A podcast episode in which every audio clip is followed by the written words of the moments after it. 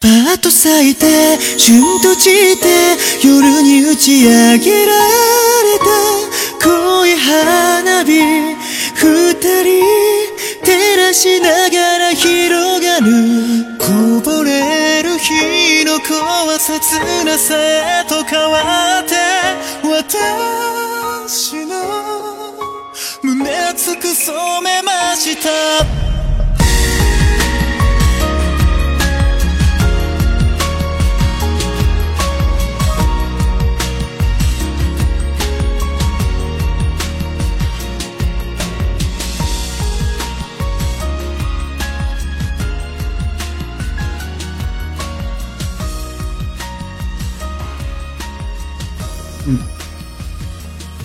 大家好，这里是实践，实是美食的实，见是看见的见，也可以理解为见解的见。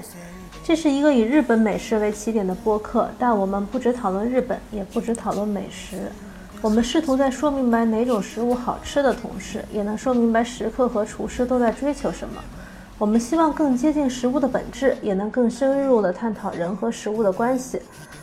我们的播客在喜马拉雅。荔枝 FM、网易云音乐和各种泛用性播客客户端都可以搜到。好的，我们今天是第十三期。嗯，这一期的题目是，我想了一个非常可以准确描述我自己的主观感受的题目，叫做“说起从前吃寿司的经历，我觉得自己傻得很”。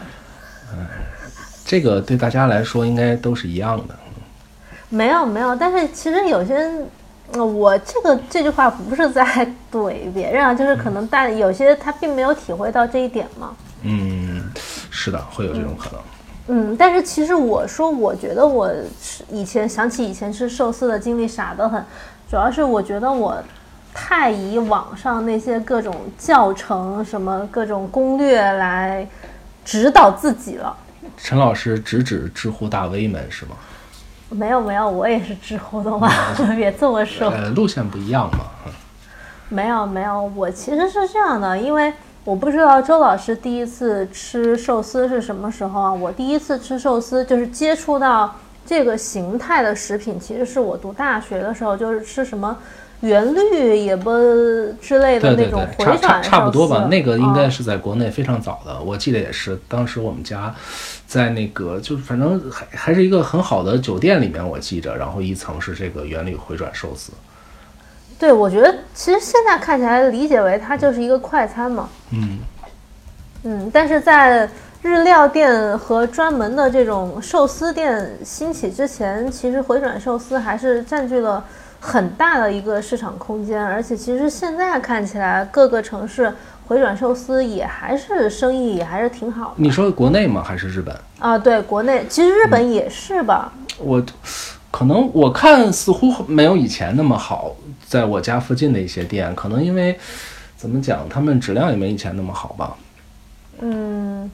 因为可能现在这种同等价位的快餐的选择会更多，大家不会特地去吃一个回转寿司。但是我在读大学的时候，我还是会把回转寿司作为一个专门的这种目的地去尝试的。嗯，对，大家大学的时候毕竟也没什么钱嘛，其实吃一顿回转寿司都挺不容易的了。那时候印象中这就是高级日料了，基本上。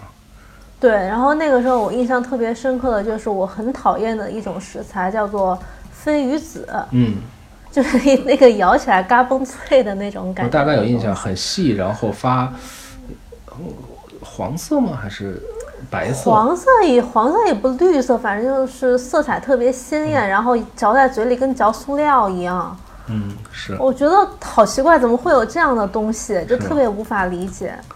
啊，现在呢？嗯，现在那周老师先说一下，你第一次吃比较像样的寿司是什么时候？这个可能就不是在国内了吧，还是应该是在日本啊？可能还是在一个小城市吃的，应该是。呃，你觉得这个像样的概念是怎么定义？像样的概念，鱼应该大部分都是比较新鲜的吧，然后可能会一道一道的上吧，不是说捏好了一起上。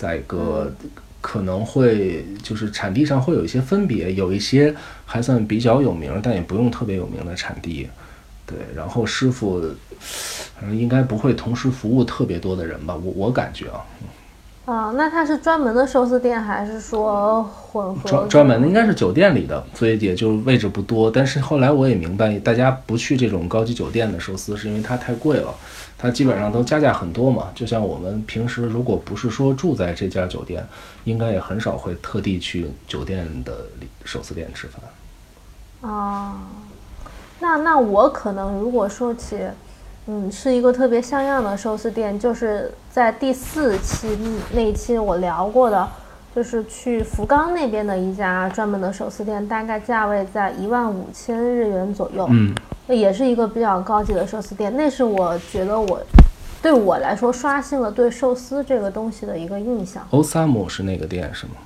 啊，然后嗯就一一走进去，我又觉得，哎，好多东西东西跟我以前吃的寿司不一样。比如说，在这个右手的旁边会有那种可以擦手的小湿巾，嗯，就是你捏完那个拿完寿司之后，你手可以擦一擦。嗯，然后当时我跟我先生两个人去的时候，嗯，我先生就说他为什么不给我们芥末酱油？我们我们能不能自己再沾一点芥末酱油？然后我就凭借着我仅有的从网上看来的知识说，我说这个这种高级寿司是不需要你自己再调味的，就是师傅会已经帮你调味好，然后就就就这样把这一餐给扛过去了。就是我们说啊，不需要调味，我们就直接吃就可以了。但是对于用手捏它呢，还是用筷子去夹它呢，我们当时也有一点小小的分歧，因为可能之前习惯都是用筷子去夹寿司嘛，但是我也印象中好像说，你如果是比较礼貌的那个比较正统的做法，你应该是直接用手去捏它。我就说你不要用筷子，你就直接用手拿，因为人家也给了你那个擦手的小湿巾嘛。嗯，但是现在大家都要拍照片，感觉相机就好可怜啊。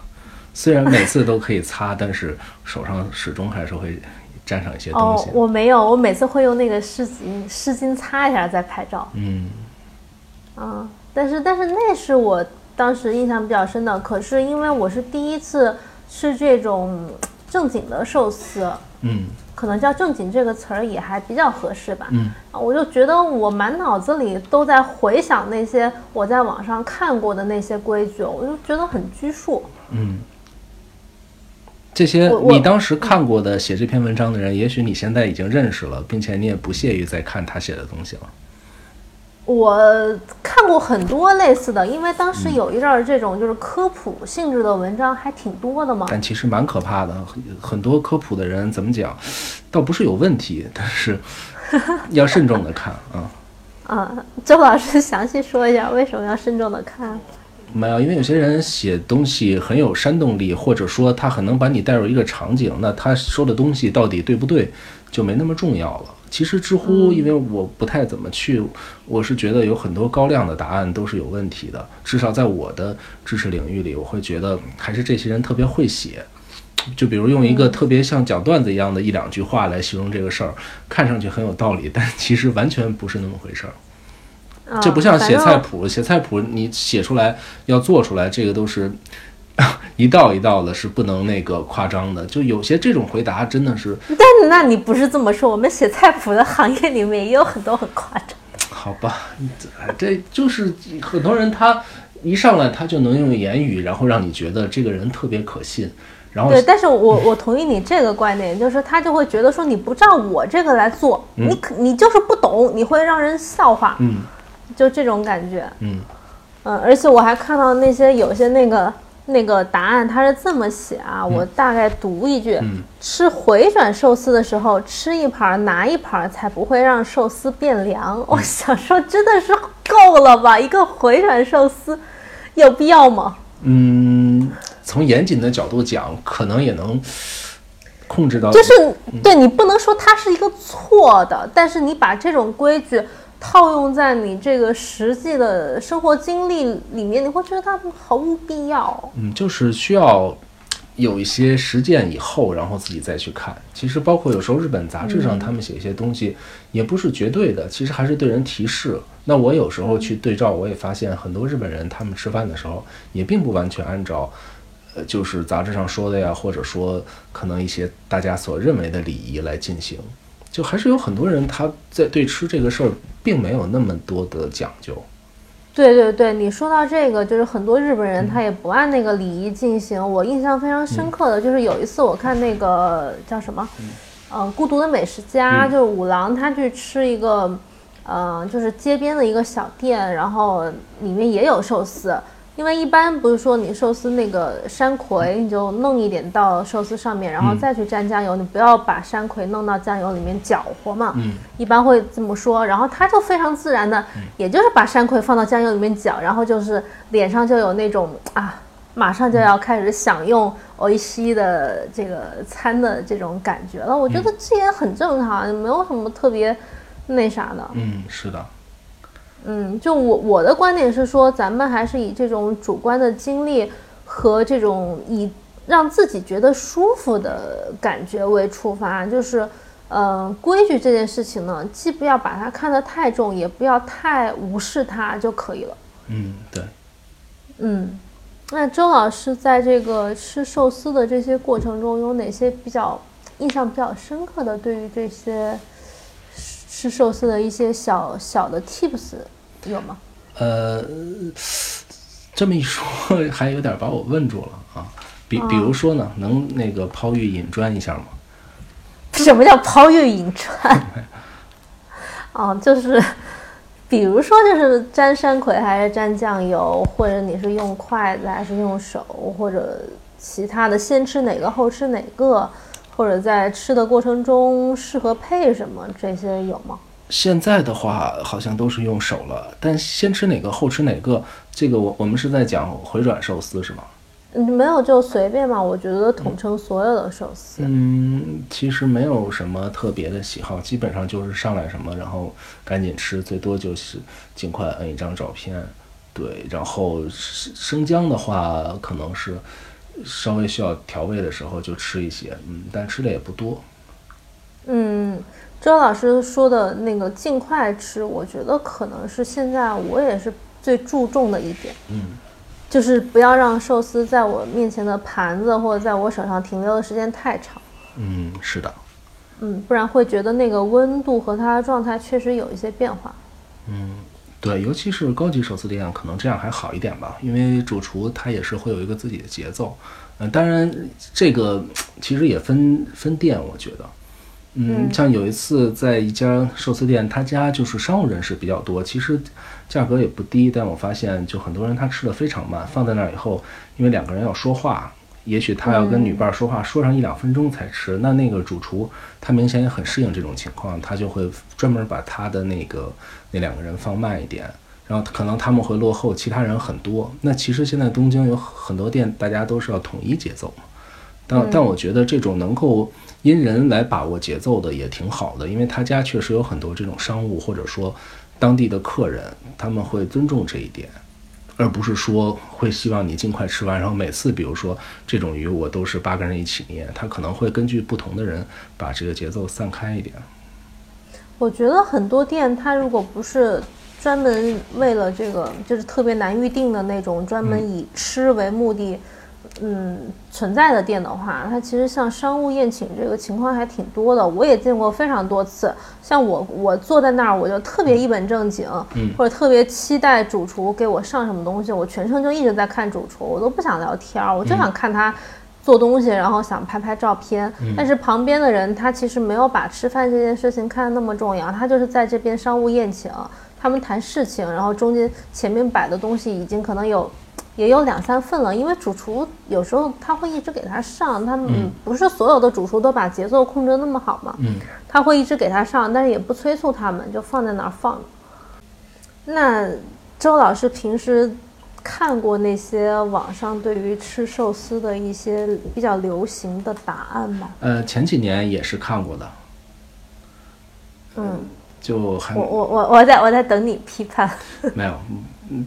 字挺好的，我觉得有很多人他们会写很多很多字数，然后大家来了解这些。但其实我看这种，我觉得最大问题就是，嗯，还是能言简意赅比较好，因为太长了的话，其实很难看不下去，人也不会一下接收那么多知识。所以有时候可能看了以后觉得好像也没看什么，就你不能太死板的理解这个事儿。比如说占什么东西啊之类的，就像天妇罗一样，我可能打个岔，天妇罗店里他们经常会指点你这个要蘸酱油啊，然后那个这个要蘸盐。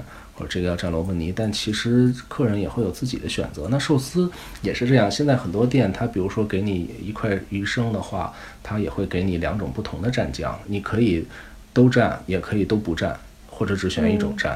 对，就可能不是说那么那么有那么死板，对，不是不是那么死板，所以你很难概括。而且现在日本的各种店真的进步啊，发展也很快，他们在有不断的各种各样的，像以前可能大家会觉得。鱼都是生的嘛，比较新鲜的。那现在有很多做熟成的，他们的鱼会放很久。还有一些他们会把食材热过以后，然后再让食材在很热的状态下做成寿司，比如说烤过，这样的也是有的。嗯，就可能已经。你很难用单纯的一种血子那一类的那种，呃，对，所以就甚至还有一些做烤香鱼寿司的嘛，就还是五花齐放、百百花齐放的。就大家的话也不用太拘泥于一些说法，我觉得在寿司店可能去过一两回，慢慢的就会了解这些东西了。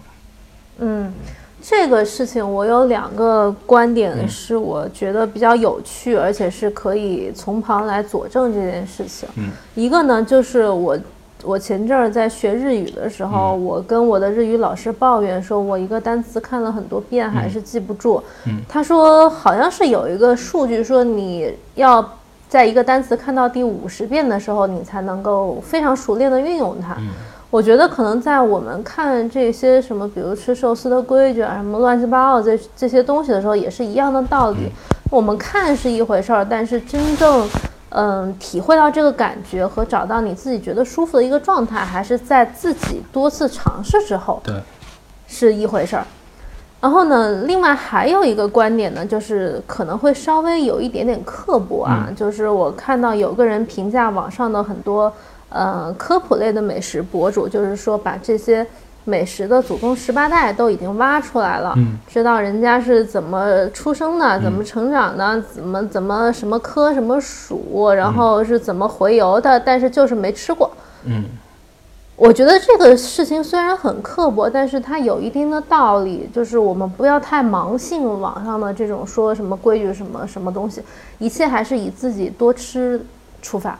嗯，一个吃的乐趣的问题，有些时候你会慢慢掌握一些。就能够非常怎么说呢？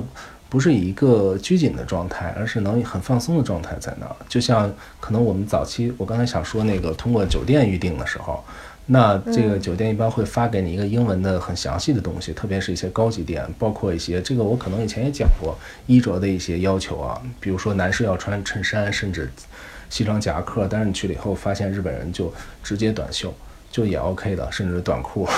就好像不是说像他们说的那样，嗯，对我也碰到过这种，我有时候也是就太热了，夏天，然后就穿个短裤去，好像因为日日日日料的这种店，这种情况很多。当然，你要是说一个法餐或者意餐那种的，意餐倒好，法餐的话是不存在的。但是如果是吃日料的话，有些店可能看上去门槛很高，但它其实对于衣装也并没有那么高的要求，起码不像酒店写给客人的那些英文的要求。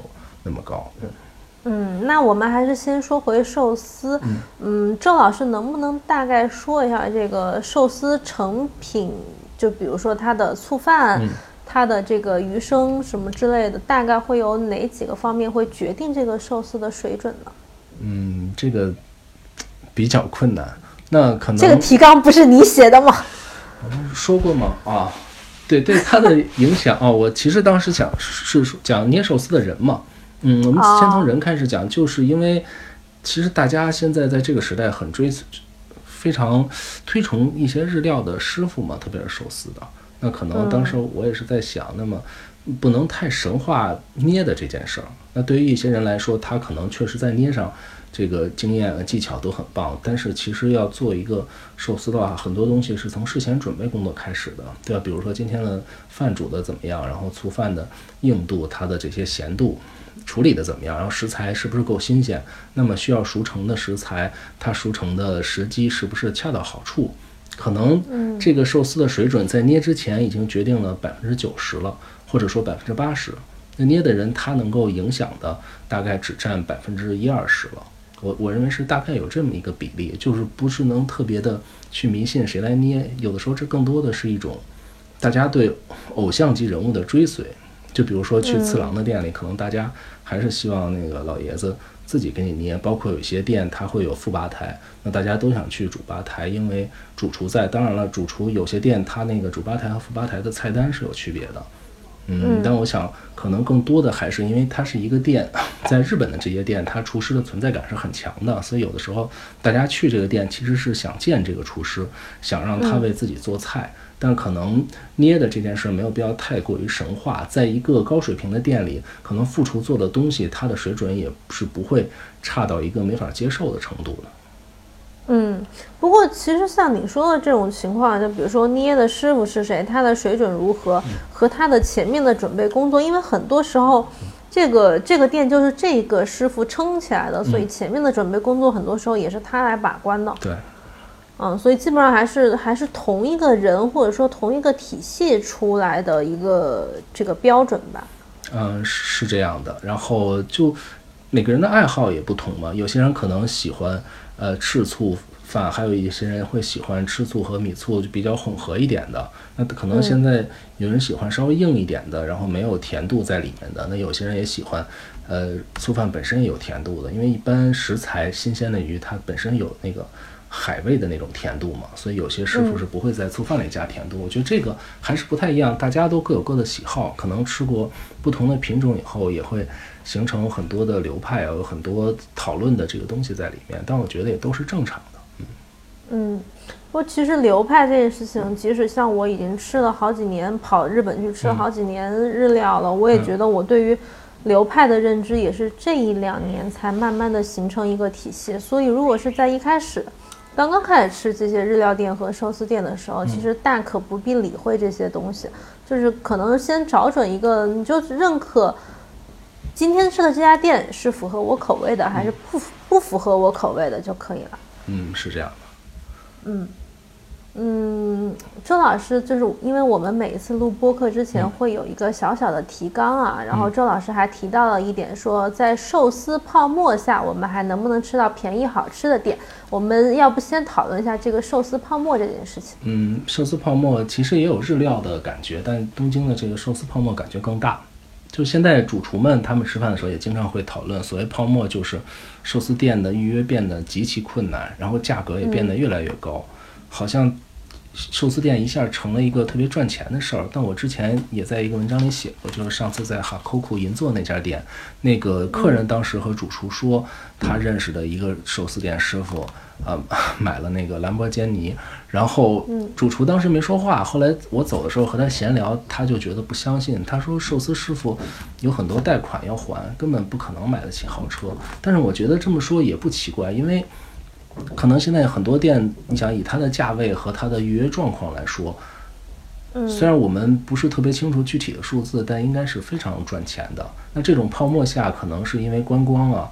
包括奥运会这些给东京带来了非常多的这个餐饮的这个泡沫在里头，比如说它有嗯，你先说。那假如比如说可能寿司，像是纪录片小野二郎的，然后在欧美，其实在欧美影响可能比在中国还大。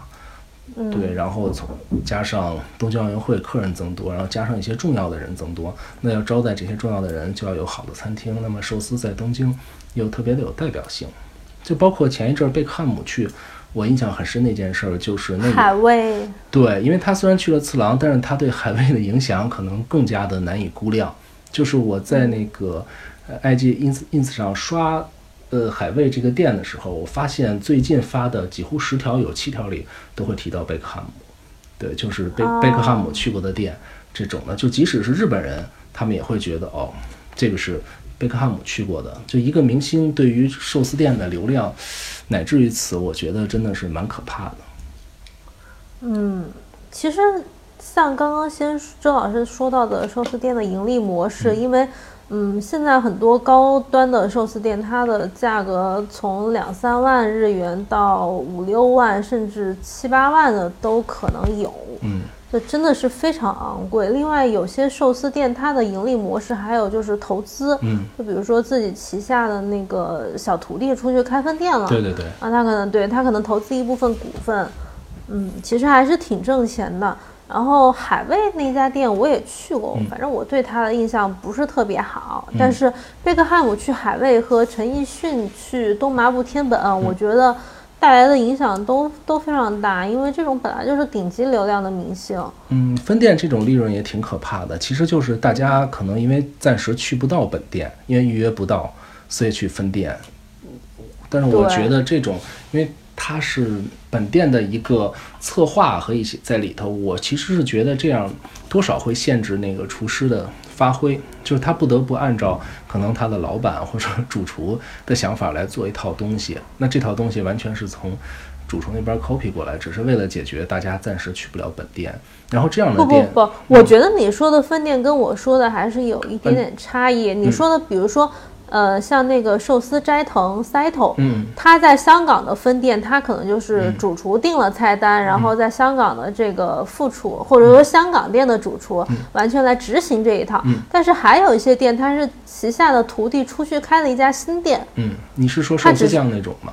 呃，对，他只是跟寿司师傅有这个师承的关系。对，那种不太一样。对，包括那个嗯紫苞米那个新店，也是 Saito 在东京新做的。然后我有朋友也去过，感觉也和它很像。就我是觉得这样的店可能是特别能体现泡沫的一种，就是大家因为吃不到这个本店，然后为了它的分身也花很多钱去，但可能其实这个主厨要做一些他未必是他最擅长的事情。嗯，是的。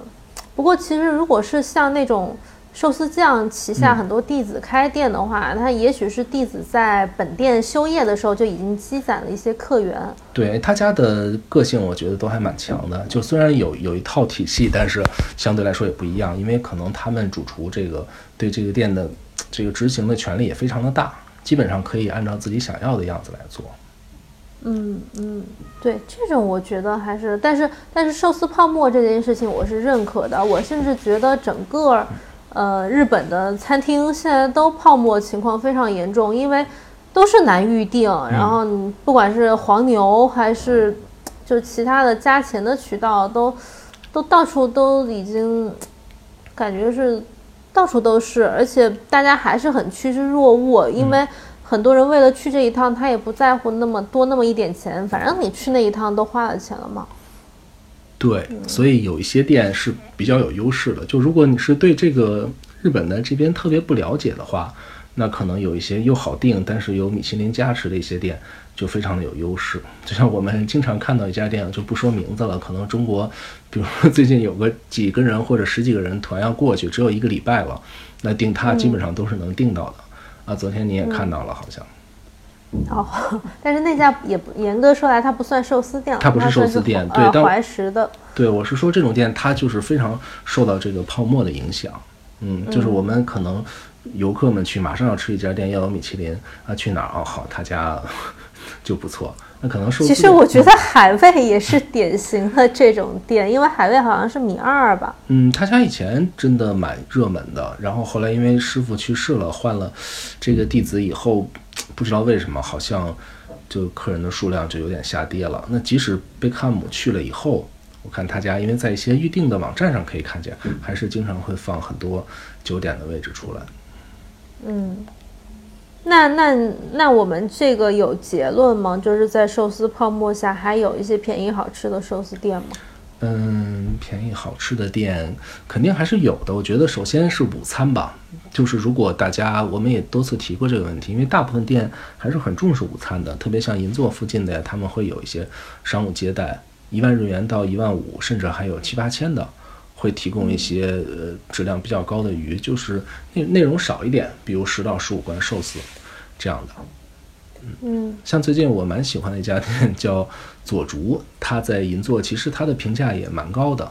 然后它是很讲究粗饭的温度，就它是会先把那些味道很浓厚、脂肪很厚的呃料，比如说像湿鱼啊、像金枪鱼啊这些东西先先上来，因为那个时候粗饭还比较热嘛。然后凉下一点以后再去配白参鱼，再去配贝类，那他也是很讲究的，因为中午客人的来的时间是不一样的，他会分好几次蒸饭。就后来的客人为了让饭在热的情况下能做那些食材，他会单独给他们再蒸一次。嗯，我我曾经有一次在某一家寿司店吃饭的时候，在第一罐上来的寿司，我觉得它的米饭好硬，是不是因为他们家主厨比较喜欢这种个性的米饭？嗯，结果吃到第二罐就发现，它第一罐应该是上一波剩下来的米饭已经干掉了。那田螺觉得有什么便宜好吃的店吗？嗯，我觉得如果要说便宜又好吃，可能还是各家寿司店的午餐，因为午餐的性价比真的很高。像我们以前在第二期还是第三期，就是在说名店那一期的时候，应该是第三期啊。嗯。呃，就我当时介绍了一家店叫工业嘛，就工业是可以做午餐的，大概四五千日元。上次我带我父母也又去了一次。嗯。我觉得这种性价比还是挺好的，但是，一旦说起说便宜又好吃，那么所有的热门餐厅几乎都算不上。嗯，地理位置也很重要，因为大部分寿司店都在银座嘛。但其实西边有一些，比如说像难波那家店，他来呃银座之后，他的徒弟在做阿佐谷的那家，他家的价格就还好两万左右，然后食材相对来说虽然不是那么顶级。但是也不错，因为它的客人很多嘛，它是一个良性循环。再一个，有一家叫 Sakita 在吉祥寺那边，也是一家就不那么有名，但是非常难约的店，因为它的价格。吉祥寺比较偏远。对对对，一万多日元，但是水平也不错。其实位置决定了很多东西。那在银座，你基本上很难有两万日元以下，但是晚餐又特别特别，就食材也好，然后。呃，节奏啊，各方面都出色的，还是比较难的。嗯，但哪怕是一些新店，现在开过去的晚餐也要两万五以上。嗯，对，就是如果说晚餐两万五是一个比较好接受的价位的话，那我觉得还是有比较多的选择的。像寿司酱旗下的很多餐厅，嗯，不是那么难预定。嗯，提前两个月应该还是都可以订得到，差不多在两万五到三万这个价位吧。对，主要我们讲的是东京，其实如果放宽一点，地方上肯定是有。你比如说，呃，像是，比如说金泽，呃，乙女寿司，那大家都知道，它一万多日元的晚餐，有乙女好订吗？现在应该还好，不会那么火。但是有了米其林，加上北陆新干线开通以后，我觉得会难一些。那还有一些像福井有一家店叫石兵卫的。那其实日本人也很喜欢，就是这些，包括福冈。其实我们要说福冈就更多了，就你你刚才你最早说的，你去那家欧萨姆，包括一些一万日元左右的店，新开的一家唐岛，虽然没那么便宜，要两万多，但是因为他那个主厨在金茂登待过嘛，他会有一些嗯合适的理念进去，就相对来说，我们可能如果是圈定东京的话，没那么好找，但是要把这个放宽一点，放到京都啊、福冈啊、北陆这些地方。可能就会多很多。嗯，那所以就是结论说，我们要找便宜好吃的寿司店还是可以找到的。嗯，对，但是这有一个很残酷的问题是，大部分人去日本，除非你是还是还是去东京，对对对，东京或者京都，那你除非是特别是为了吃的人，可能才会去到这些地方。当然，福冈也很多嘛，因为福冈有直航在国内，所以就也还好。嗯那如果说去东京的话，现在去驻地市场之类的地方吃寿司还 OK 吗？呃，搬家以后我也没去过，我觉得看排队的情况吧。因为现在比较有意思的时候，它分成两个地方了嘛。如果丰州那边人不是很多的话，我觉得也 OK。你觉得呢？就其实寿司大，我们以前也讲过，它也不是不好，而是你花那些钱，你去排队，可能还不如在呃东京订一个比它贵个一两千日元的午餐。对吧？这样你进去你就可以吃，你也可以呃踏踏实实的坐着吃。嗯嗯，不知道现在那边的人多不多？我感觉我是觉得会少一点，只是说因为他现在刚搬家，那大家是不是想看新驻地，所以还会往那边去？但如果单独为了吃寿司去驻地市场，也不是特别有必要吧？或者说，除非你想吃便宜一点嘛，两三千日元，那我觉得那肯定是 OK 的，就银座的场外市场就就可以的。嗯，明白。那我觉得基本上，呃，这个说起来是虽然好像又没有明确的答案，就是可能便宜好吃的寿司还是可以，就是在这个价位内，尤其是非东京地区还是比较好找到的。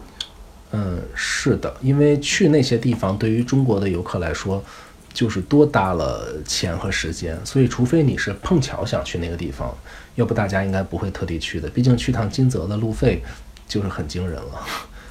对，嗯，那我觉得可能我们今天主要聊一些这个吃寿司的经历啊，因为我们从头到尾一直还是强调说，嗯、大家以我们的意见参考一下就可以了。我们我们说的也不是绝对的，但是我们尽量以自己的主观感受来出发。是的，我们今天好像也没聊什么，因为其实也有很多非常厉害的人，吃过很多店的人在听我们的节目，有时候也会给一些反馈，所以我、啊，那跟大家 say hi。对，但是也有很多就是什么样的人都有嘛，所以我觉得我们也是尽量能都覆盖到，比如说各种价位啊或者各种情况，但是有的时候在这里面还是很难给出具体店的推荐。比如说，我想刚才虽然说了很多，但是可能因为我们没有具体去描述这些店，所以说大家也许对具体的店来说还是呃有一点盲目的。那可能以后有机会的话，我们会多花一点时间谈一些我们认为的比较好的店，我觉得也是有可能。比如说一家谈个五分钟，大概能谈一谈，给大家更多这个具体店的参考，可能也是未来我们可以呃的一个方向吧。嗯，反正我觉得理念跟具体的攻略是可以结合来的嘛。我们这一期可能是谈的稍微虚一点，我们下次再稍微务实一点。然后这一次周老师推荐的那个左竹，也许我一月份去东京的时候就可能再约一下。嗯，可以试试，他家主厨还是蛮有趣的。因为之前我也是听说，那个难波刚到银座的时候，好像就是学的他在醋饭和食材的测温。当然，因为这个测温不太成功，他现在好像已经取消掉了。哦、但是难波现在还是把测温这事儿贯彻到底。是吗？我听说最近他取消了，好像因为啊这个东西很影响他的这个实践的实际的一些实践，就会觉得他太做作了。好像今年米其林也没来得及去他家，也不知道是没来得及还是没想去。啊，我最近听说他蛮受打击的，然后现在就好像抛弃掉这个东西，因为我觉得他和那个哈库库就是他们都是有一定的客源，然后突然来了银座，那么觉得在这个地方还是需要有一些噱头出来。嗯，对他那个，那再多说两句，就是难波那家店，我九月份的时候去过嘛。嗯就我没有觉得它在口味上特别优秀啊，嗯首先就是不算是我特别喜欢的那个风格。嗯然后他要测温这件事情呢，确实非常的做作，包括包括他自己的这个捏寿司的速度其实是很慢的。嗯，就他那个速度，我觉得他的醋饭跟他鱼生的温度一定会比他一开始测的温度要降低，而且他的测温方式无非也就是拿一个那个红外的温度计。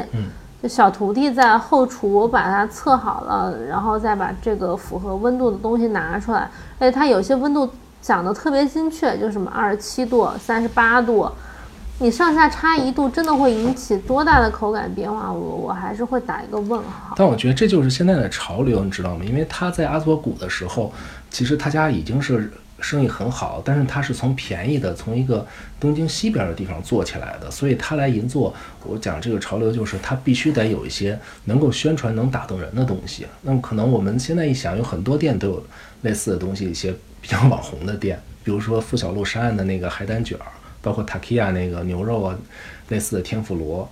包括哈扣库的三十罐寿司，就是他们必须打出一个特别容易宣传的点出来，但是然后他可能发现这个点好像影响了他的创作，因为他以前在西边的时候从来不测温啊，那你现在过来突然测温，肯定会影响到他的这个食材、他的这个实力的表现，所以慢慢的他会取消掉，就是他有一定的客源之后，我觉得最近有很多类似的事儿。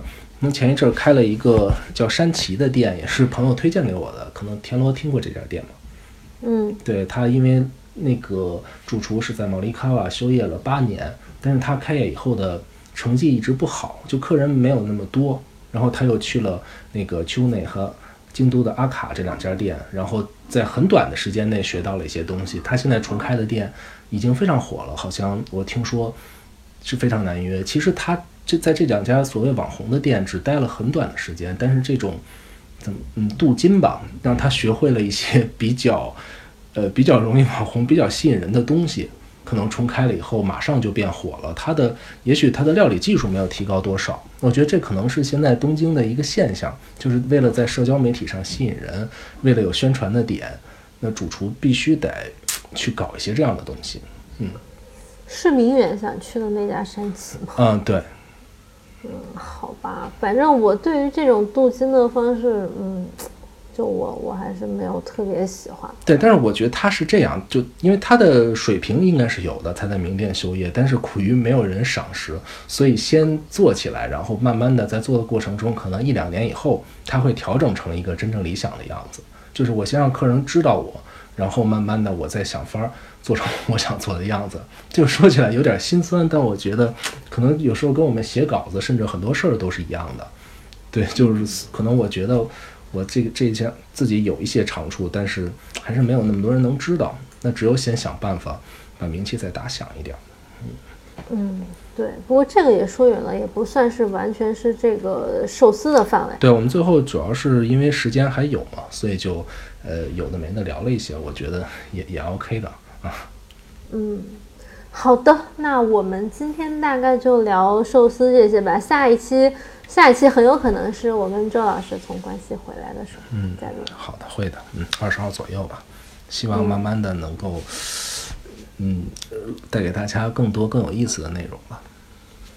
好的，那么今天的博客就到这里，谢谢，好的，谢谢大家，拜拜。拜拜。